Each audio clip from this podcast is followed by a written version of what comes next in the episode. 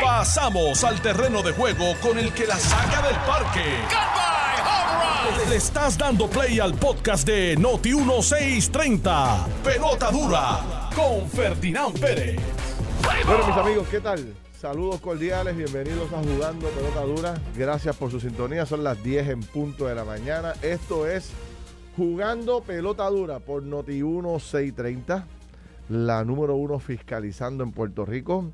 Yo soy Ferdinand Pérez y aquí está entrando eh, Caliente. el Oye, líder. Qué, qué- qué calor hace allá afuera. ¿Es un calor? Es un calor, pero, pero impresionante. ¿Verdad? Sí, estaba, estaba en una reunión hacia el aire libre. y- Ah, no, no. Desayunar al aire libre o almorzar al aire libre es un proyecto. Mira que es necesario ahora, pero, Pero, eh, pero se el- coge una sudada uno que... ah. No, pero el calor estaba duro. O sea, estaba, estaba Don. Carlos Mercader, ¿cómo, ¿Cómo está usted, Felina? Muy bien, gracias a Dios. Todo bien. Saludos a ti, saludos también a todos los radioescuchas que siempre están con nosotros aquí en el mejor programa de la radio en Puerto Rico, de 10 a 12, pelota dura por Noti 1630. También nos pueden seguir por el Facebook Live de Jugando Pelota Dura y por el Facebook Live de Noti 1630. Ferdinand. Bueno, mira, Carlos, me parece que hay temas bien buenos. Está el tema de, obviamente, que ya, pues parece ser que murió el 725, aunque estaba escuchando eh, el debate entre Alejandro y Carmelo sobre esta último, sobre este último punto del die- de los 10 dólares 50 centavos. Me parece que debemos eh, analizarlos un poco. Eh, por otro lado, parece ser que hay un senador popular en grandes aprietos. Correcto. Lo estaba leyendo esta mañana. Si la Eh, mitad de lo que dice el reportaje periodístico es cierto, el hombre tiene sus días contados. Si la mitad, si la mitad. Estamos hablando del senador Albert Torres. Albert Torres parece ser que va a necesitar asesoría legal pronto, urgente. Eh, hay otro reportaje en el periódico Hoy donde eh, se entrevista, en el periódico El Nuevo Día, se entrevista a las aseguradoras. Este está súper interesante. Se entrevista a las aseguradoras sobre eh, la posibilidad o capacidad de las aseguradoras de costear las pruebas de COVID que se quieran hacer todos los empleados o personas de- eh, o todos los trabajadores que entiendan que no se tienen que vacunar, pero que van a hacerse la prueba todos los lunes, pues se planteó desde un principio si esa prueba quién le iba a pagar. Serían 52 pruebas, a partir- o sea, 52 semanas, pues todos los lunes usted tendría que hacerse una prueba. ¿Quién pagaría la prueba? ¿La va a pagar el plan médico ilimitadamente o la tendría que pagar el ciudadano? Pues, le tengo contestaciones a aquellos que piensan que el plan médico las va a cubrir, señores. Prepare el bolsillo. Eh, por otro lado, hay una advertencia del secretario de Salud, don Carlos Mellado, que parece ser que hoy va a hacer un anuncio. Veremos a ver a qué nivel será el anuncio que hará el gobernador hoy. Eh, Dios quiera que no paguemos todos juntos por pecadores, ¿no? O sea, que aquí haya realmente una... se siga apretando el paso para aquellos que no se quieren vacunar, pero yo espero que no pague toda la población por un grupo que no ha querido hacerlo. Eh, la Iglesia Católica, tuviste, hay una pugna interesante en la Iglesia Católica, se está analizando cultos separados, cultos para los vacunados y cultos para los no vacunados. Eso sí que yo en mi vida yo había escuchado una cosa como esa y es algo que casi uno no puede ni creer que se esté dando dentro de la iglesia, ¿no? Pero la, la conferencia episcopal puertorriqueña, que agrupa a las iglesias católicas, ya ha tomado la decisión, están viendo cómo lo implementan. El único que se ha negado es el obispo de Arecibo, que es muy interesante, que creo que también está, está... bien raro. Eso está, digo, como quiera, también está, está un poquito. O sea, es raro que dentro de la iglesia, que. Digo, yo entiendo. ¿Verdad? Que es muy raro. O sea, Que, que estén no es un debate común. dividiendo. Sí. Bueno, pero es que la preocupación, Anda dividiendo bandos. ¿Viste? Está como raro eso. que la preocupación sigue creciendo, ¿verdad? De aquellos No, que... y entiendo la preocupación, pero es, pero es, pero no sé, es, es curioso que, que la iglesia entre a ese nivel de de, de, de- o sea, una decisión tan esa- mira Radical. sí Esa radical, es la palabra. es radical, Es es radical. viniendo de la iglesia que tú que la iglesia la iglesia pasa por, por, por otros, por unos temas de, de, de feligresía o de crisis en la feligresía que son quizás más profundos que, que, llevan a que llevan años eh, en el desarrollo y de momento que tú veas que la iglesia ¿verdad? Eh, públicamente haga algo como esto pues definitivamente es radical es radical. Este y, llama la atención eh, porque obviamente con, o sea, con una decisión como esta básicamente está yo, yo no sé yo no sé qué porcentaje de personas católicas y, feligreses no, estén vacunados pero obviamente eh, pudieras crear en ellos, ¿verdad? Una, una desmotivación a participar de, del rito del rito católico, de la misa, etcétera y no sé, me es curioso. Es eh, algo radical, algo distinto. Hay que ver esto con mucho detenimiento, ¿no? Pero eh, esto es tan y tan importante y todos los sectores de la población lo han tomado con con una importancia tan grande lo que tiene que ver con la vacunación que, hasta la Iglesia Católica está evaluando eh, cómo dar los cultos y los da de forma segregada. Y quedan siete días para el PUA, señores. Siete días, 20 maestra, para que se te acabe el chequecito. Siete días para el PUA y hoy voy a repartir cuatro boletos más. cuatro boletos más. Voy, hoy ahorita voy a empezar a repartir boletos pendientes, que tengo boletos para todos los lo, las personas que llamen ahorita al teléfono. Yo quería, quería eh, reseñar. Más adelante lo hago. Quería reseñar eh, el tema de la política internacional, ah, eh, lo que está pasando en Kabul, lo que está pasando en Afganistán. porque yo creo que es algo. O sea, todo, todo lo que comenzó con la retirada esta abrupta del ejército y del, del gobierno norteamericano, del ejército de, de allá de Afganistán eso ha tenido un, eso ha tenido como una secuela de, eventos.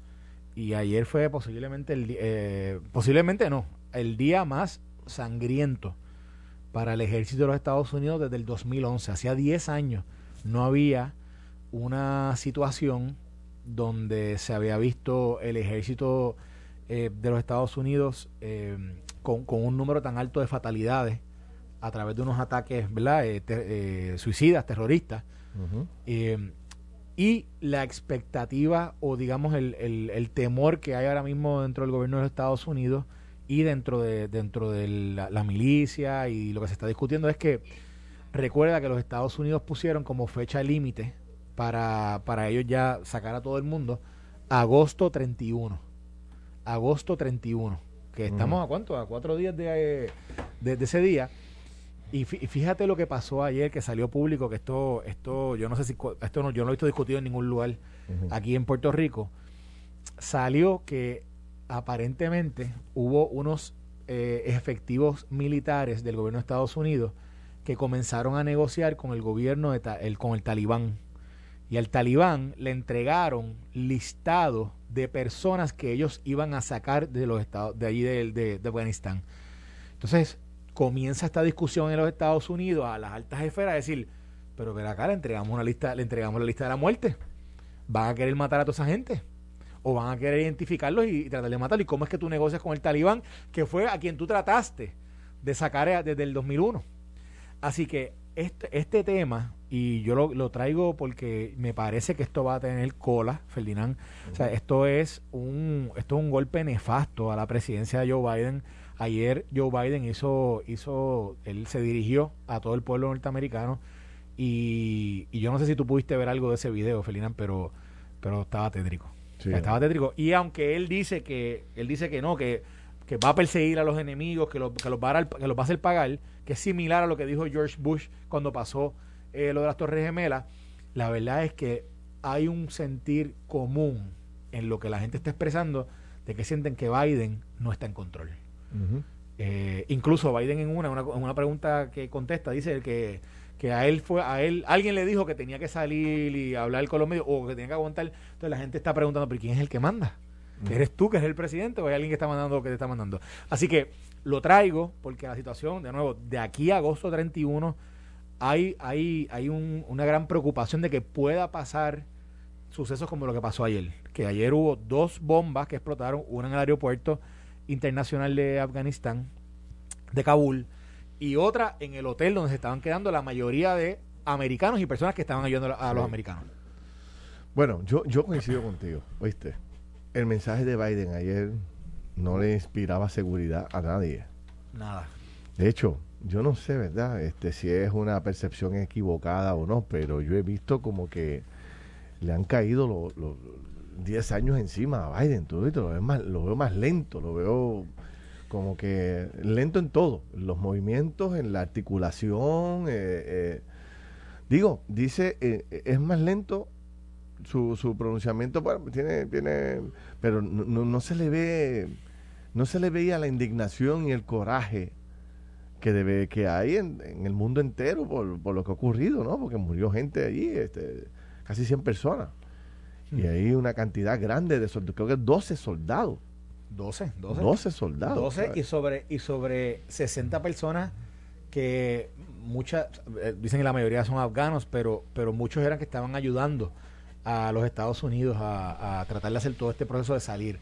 Fíjate lo siguiente, de nuevo, la información que sale pública en los Estados eh, ayer anoche salió como, como un breaking news en la noche, como a las 8 de la noche, que sale que toda esta información que se está compartiendo entre el gobierno de Estados Unidos eh, o algunos, algunas partes de la, algunos dirigentes de la milicia que están allí ahora mismo en Kabul con el gobierno del talibán, de nuevo, surge, surge la duda de si ellos básicamente le entregaron las llaves a, que, a que el talibán organizara estos ataques estos ataques así este, terroristas, estos ataques suicidas, para ¿verdad? causar lo que, lo, que, lo que pasó ayer, que fueron todas estas muertes y todos estos heridos.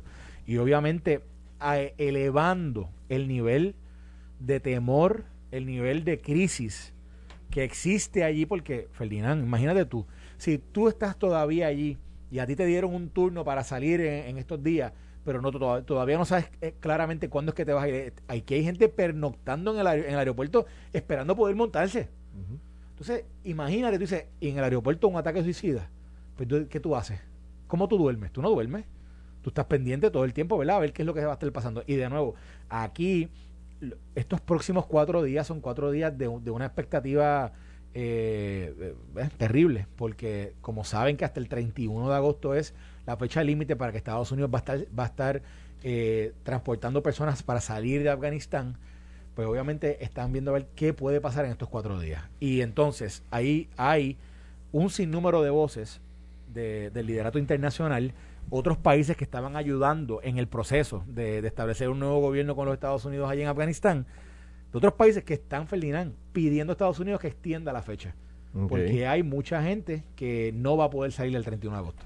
Así que nada, esto es una situación que, que, mira, parece que se va a empeorar. No sé si viste lo que pasó ayer también el Tribunal Supremo de los Estados Unidos. Falló contra una extensión de, de, la moratoria de, la, de las evicciones, de, de los evictions, de la... ¿Cómo se llama un eviction? Un, Tú sabes cuando... De, ay, Dios mío, se me, para, se me va el... Me confundo con el inglés. Ayer el Supremo falló en contra de Biden. Biden había extendido una moratoria para que, para que, no, para que los dueños de propiedades no pudieran eh, expulsar de sus propiedades a personas que habían dejado de pagar eh, su renta. Y entonces, ayer el Tribunal Supremo, alguien llevó ese caso al Supremo y el Supremo falló en contra de Biden. Así que la moratoria la pararon ayer. Y entonces se combina con una crisis que hay, ¿en dónde? En la frontera. Que la frontera ahora mismo con México hay una, hay una crisis este, migratoria donde no dan abasto los, la, gente la gente de la de, Vamos a ver de lo que es la parte de, aduana y inmigración. Así que la cosa no está muy buena para el presidente. Mira, Carlos, me gustaría entrar este a analizar el caso de este senador del Partido Popular que se llama Alberto Albert Torres Berrío. Es un senador que acaba de entrar, acaba de llegar a la legislatura de Puerto Rico, apenas lleva siete, aquí estamos agosto, ocho, eh, septiembre, eh, ocho, nueve, nueve meses, va a cumplir ahora como legislador. Este, es senador por el distrito de Guayama. Una persona joven, no lo conozco mucho, pero es una persona joven. Y entonces se dice eh, que hay un expediente de cerca de 200 páginas que recoge ocho declaraciones juradas de ex empleados. Y este informe fue preparado nada más y nada menos que por la Oficina de Recursos Humanos del Senado de Puerto Rico con la ayuda de una investigadora. O sea, que esto lleva rato por ahí corriendo. 200 páginas, ocho declaraciones juradas y un informe de la Oficina de Recursos Humanos del Senado, más el trabajo de una investigadora. Ese trabajo se le refirió a la Comisión de Ética del Senado, que asumió jurisdicción el jueves o el miércoles de esta semana, de una querella ética en contra del senador popular Albert Torres Berríos. Cuando esto salió inicialmente, que salió a principio de semana, se decía que era una querella anónima, ¿te acuerdas? Y el senador dijo, ah, eso es un bochinche este, de oficina, de gente anónima, no se deben poner el nombre porque es un bochinche. Y yo lo ignoré y dije, bueno, la verdad que si es una querella anónima, pues tú sabes, hasta que no surja algo con evidencia más contundente, uno no puede meterse a llegar a conclusiones ni tampoco hacer análisis. Pero ahora resulta ser que no son querellas anónimas. Estamos hablando de ocho declaraciones juradas de empleados. Digo, fíjate, dice, dice de ex empleados. De ex empleados, perdón, de ex empleados. ¿Cómo? Si en nueve meses, ¿cuánto? Ocho ex empleados. Sí, porque la historia relata que hay un problema mayor en la oficina, supuestamente de faltas de respeto, eh, de pedidos de dinero, maltrato verbal, petición para comprar taquillas y pagar por gastos personales del senador. Si la mitad, vamos a suponer que eso que yo te acabo de decir, declaraciones juradas de un esquema de maltrato verbal, peticiones para comprar taquillas y pagar gastos personales del senador, si la mitad de eso es verdad, está muerto políticamente y le que tiene los días contados. La pregunta obligada es, esta gente viene de Marte, de otro planeta, eh, en Guayama no hay eh, periódicos, ni radio, ni televisión, en el distrito de Guayama. O sea, ¿cómo es que tú a nueve meses de llegar al poder comete los mismos errores que han cometido otros después de años en el servicio? y que han tenido que renunciar o se les ha acusado. La más reciente es Tata Charbonier, es más o menos una declaración esa, excepto lo del trato, el maltrato verbal, lo de la petición para comprar taquillas y para gastos personales, lo mismo de, de, que está siendo investigada por los federales, acusada. Y del otro, y del Valle, el otro senador, el otro representante del área de Toalta. O sea, y eso fue el año pasado. Y este señor lleva nueve meses en el poder y ya se le están haciendo estas acusaciones y ya no son acusaciones anónimas. Estamos hablando de nueve personas, nueve, ex empleados. Ah, entonces se, se, destaca el cambia-cambia en la oficina. Bueno, pero es que me dice, hay ocho ex empleados en ocho meses. O sea, digo, son ocho que están suscribiendo esta querella. Ocho. dice el artículo de periódico que escribe Javier Colón hoy en el periódico Nuevo Día, dice que una fuente interna, y, y ponen esto como, como un titular, están abofetadas allá adentro en la oficina de Albert Torres. Uh Dice, es un ambiente de trabajo muy hostil, están abofetadas limpias allí.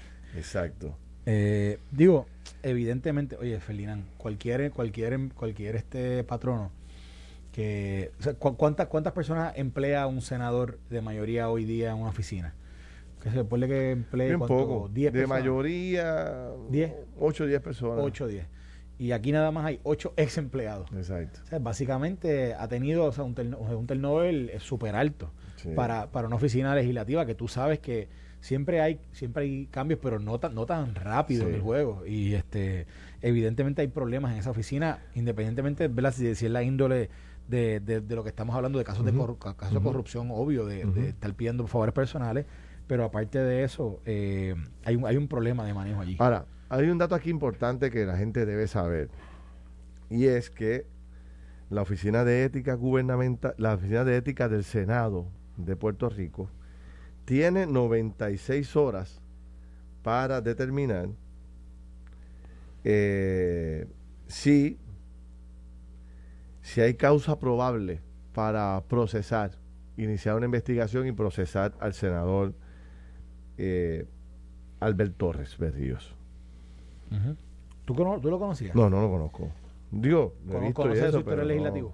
¿Ah? ¿Conoces de su historial legislativo? No, no, no, no sé nada de él. No conozco dónde, no sé ni si tira piedra o, Tampoco, o masca chicle, camina, no sé nada del No, hombre, no, nada. yo- De hecho, no he visto tampoco ninguna pieza legislativa del hombre, ni he escuchado. Él dirige Él dirige la, dirige la comisión, o De- dirige la comisión. de Juventud, Recreación y Deporte. Ujú. Creo que también eh, dirigía la de la de la de Agricultura. No sé. No, sé.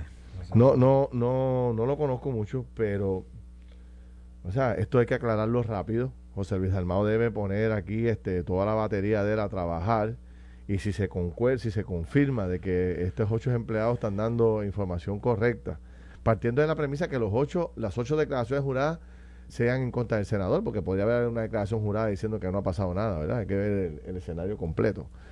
Pero, sin duda alguna, eh, no es lo que el senador dijo inicialmente, que era una querella ética, una querella anónima y que eso era un chisme de pasillo, no sé. No, yo- él dijo, él, dijo, él dijo, es un chisme de caserío. es un chisme de casería. Él lo dijo así, él dijo, mira esto, Torres Berrió indicó que no haría expresiones ayer, pero cuando el Nuevo Día le cuestionó el martes sobre otra querella ética, en esta ocasión anónima, alegando un esquema similar, describió la denuncia con la frase despectiva de que se trataba de un chisme de caserío. Sí, sí, sí. Bueno, ¿qué va a pasar con el senador? Le- seguimos analizando este caso y también vamos a hablar de lo que ocurrió anoche en el programa de televisión donde una de las personas que fue al programa declarándose que era la directora del hospital El Maestro resultó ser que estaba mintiendo, señores. Anoche llegó la verdadera directora del hospital Y, del y- y mi pregunta cuando vi eso fue- rápido, Felina, fue, ¿la van a despedir? Porque digo, si tú haces una, si tú haces una, una expresión, ¿verdad? Diciendo que eres, que eres A y eres B, ¿cuál es la, cuál es la Te voy a dar mi opinión de lo que yo creo que va a pasar cuando regresemos a la pausa. Estás escuchando el podcast de Pelota Dura, en Noti1 con Ferdinand Pérez. Vamos por aquí el nombre, ¿dónde la anoté? ¿Tú lo tienes, Carlos? Aquí la tengo. La licenciada Daimari, Mari Bo- Daimari Bonilla. Daimari Bonilla Bonilla. Cepeda, que era la segunda de izquierda a derecha que estaba presente en el programa. Ella hizo declaraciones, tanto en el programa como fuera del programa, hizo dos declaraciones fundamentales. Uno, que ella era la directora del hospital eh, El Maestro. Va- va- vamos a hacer algo, vamos a hacer algo, Ferdinand, para beneficio de la gente. ¿Por qué no ponemos el video de anoche? Digo, si, si tú lo crees así, ¿Tú lo tienes ahí? ¿Tú lo tienes Lo ahí? tengo aquí Para que la gente pueda ver el video. 24/7. para que la gente pueda ver el video y entonces eh, escuchan el audio, ven el video, los que quieran conectarse ahora, conéctense un momento a Facebook Live de Jugando Pelota Dura y de Noti 1630 porque vamos a pasar lo que es esta controversia de Daimari Bonilla. Esta es la persona que el miércoles estuvo como parte del panel de las personas antivacunas. Y esta persona hizo una representación allí de que ella era supuestamente directora del hospital El Maestro. Eh, Y entonces ayer Ferdinand tiene a la verdadera directora. y de momento Ferdinand dice, pero ven acá, ¿qué es esto? ¿Quién es? ¿Qué es usted, esto? Es usted, bella, tú O sabes. sea, Así que, ¿ah? mire, para beneficio de ustedes, les vamos a pasar el video ahora.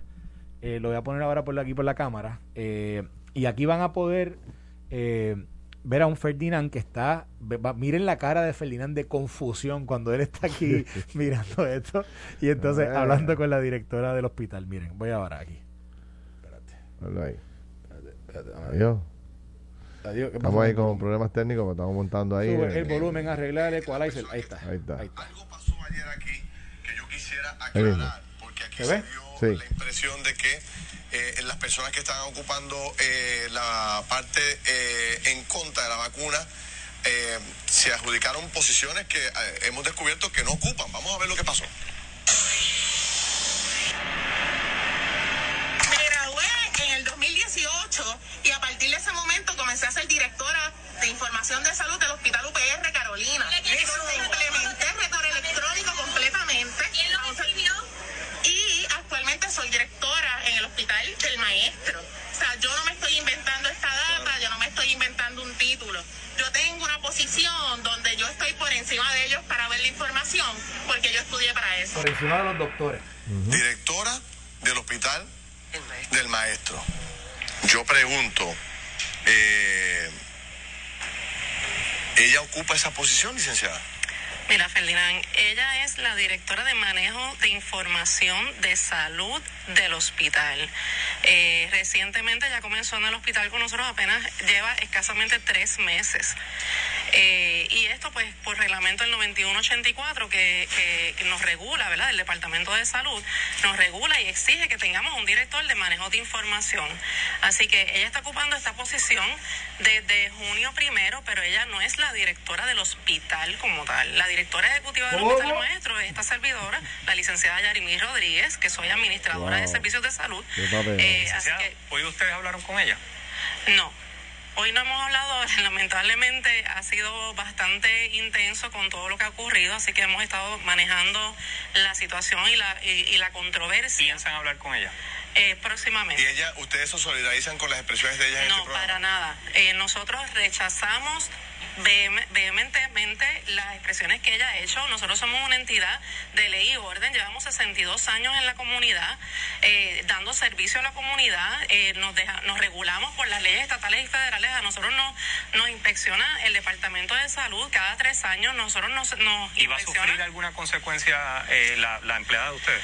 Pues mira, eh, eso lo estamos, lo estamos eh, consultando. Eh, ella está en su periodo probatorio, así que vamos a estar evaluando toda su ejecutoria, eh, ¿verdad? Y todo lo que ella pueda haber estado expresando.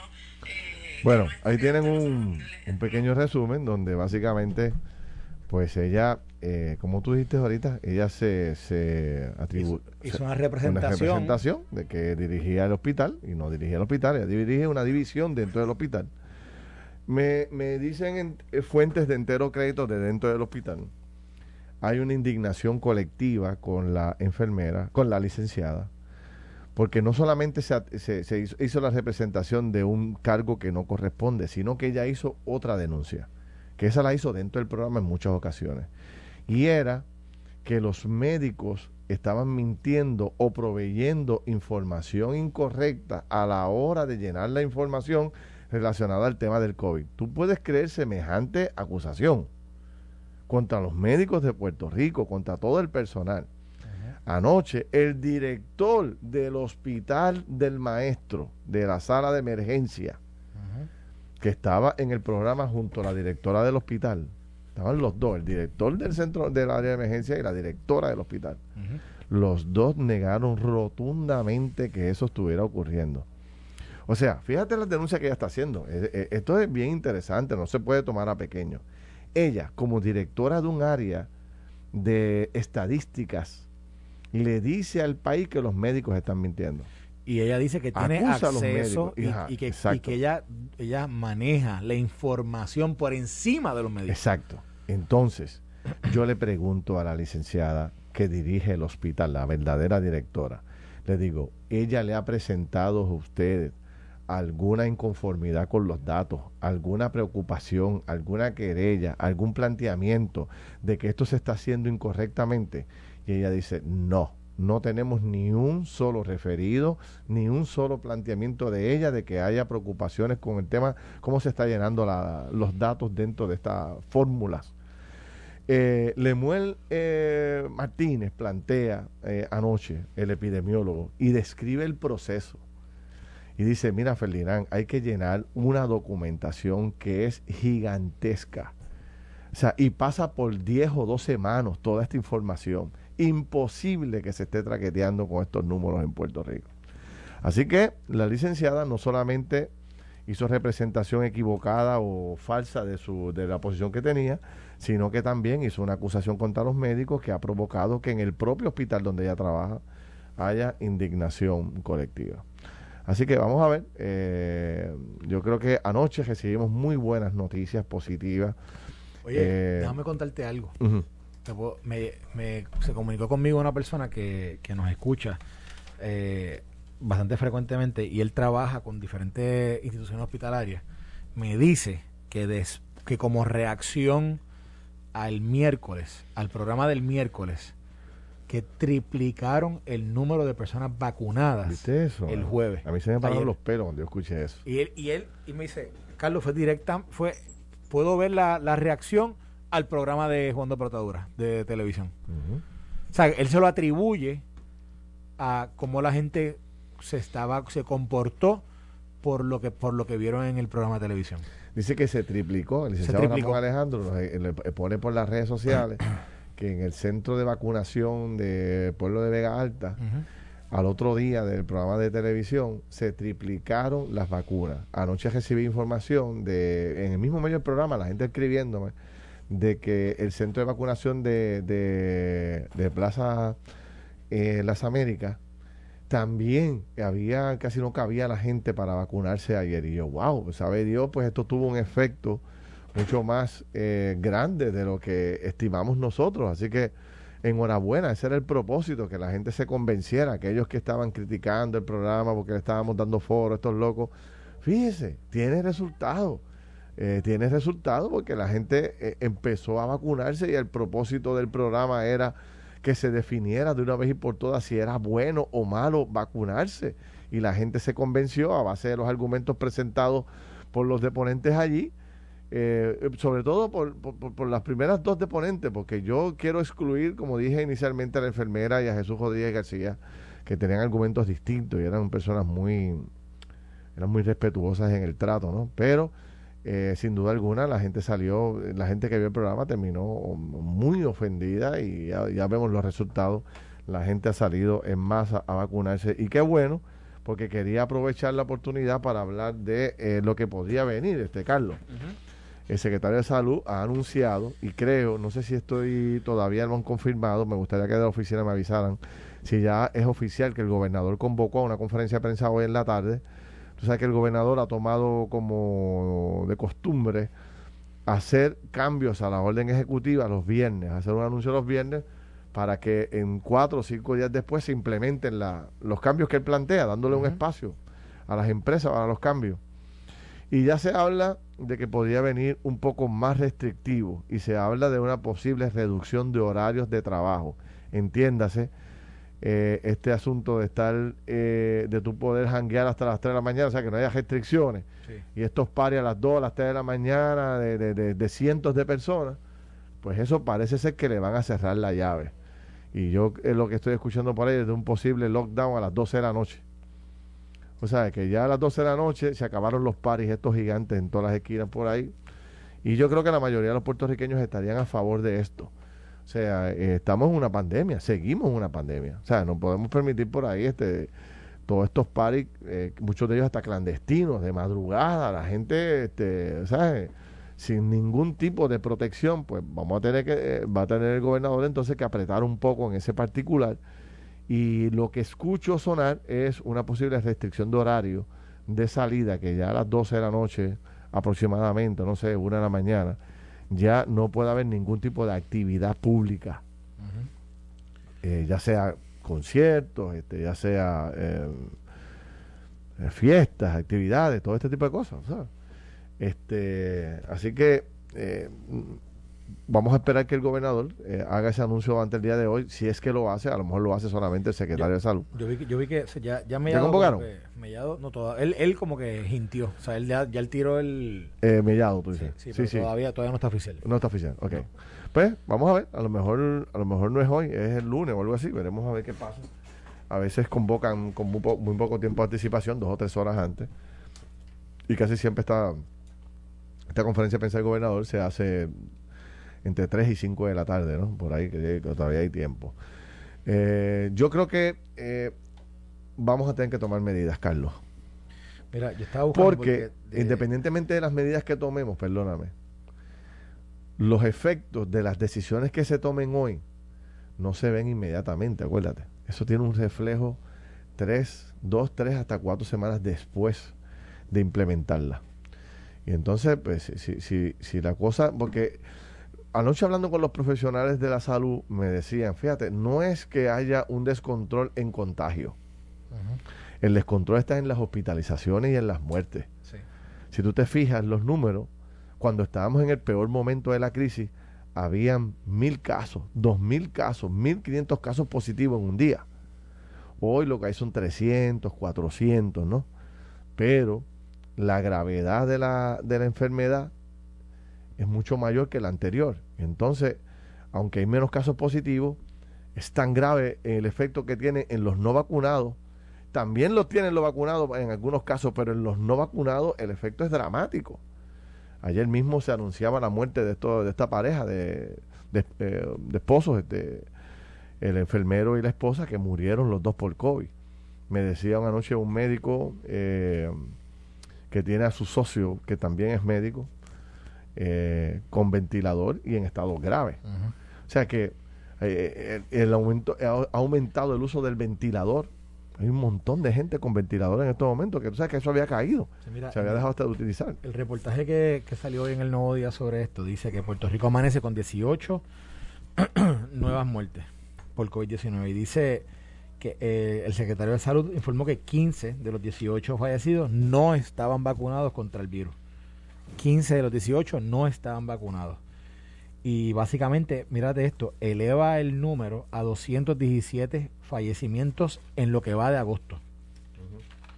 Eh, y obviamente mira el mensaje del, del, del secretario de salud, que yo creo que es súper importante, dice, hay que vacunarse y tomar las medidas de protección. Hoy se reportan 18 fallecidos a consecuencia del COVID-19, 15 de ellos sin vacunarse. Lamentablemente tres tenían vacunas, pero también tenían condiciones pulmonares, cardiovasculares, entre otras, que no ayudaron a su recuperación. Comenta él.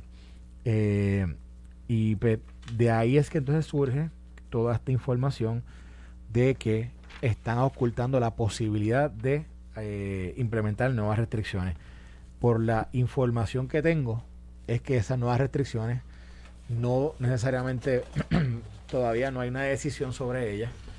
Así que que posiblemente hoy no van a hacer las, esas O restricciones. sea, eso, eso es lo que te entiendes, que no va a ocurrir no hoy. va a ser hoy. No ninguna- va a ser hoy, pero ninguna- sí sé que están en día de liberación y debemos esperar posiblemente el lunes. Yo creo que si tú le preguntas al país, yo creo que si tú le preguntas al país, este, qué decisión tomar sobre el particular, la mayoría de la gente estaría en disposición de que vinieran medidas más restrictivas. Creo que estamos es muy suelto, sobre todo después de las 12 de la noche. O sea, en una pandemia no hay por qué estar de jangueo ni de party, no sé, ¿verdad? Que me perdonen los que están después de las 12 de la noche. Yo, después de las 12 de la noche estoy en la cama. Pero los que están después de las 12 de la noche en el party sin fin. Oye, estamos en medio de una pandemia, tú sabes. Este, la verdad que también hay que preocuparse por la salud de uno y la salud de los demás.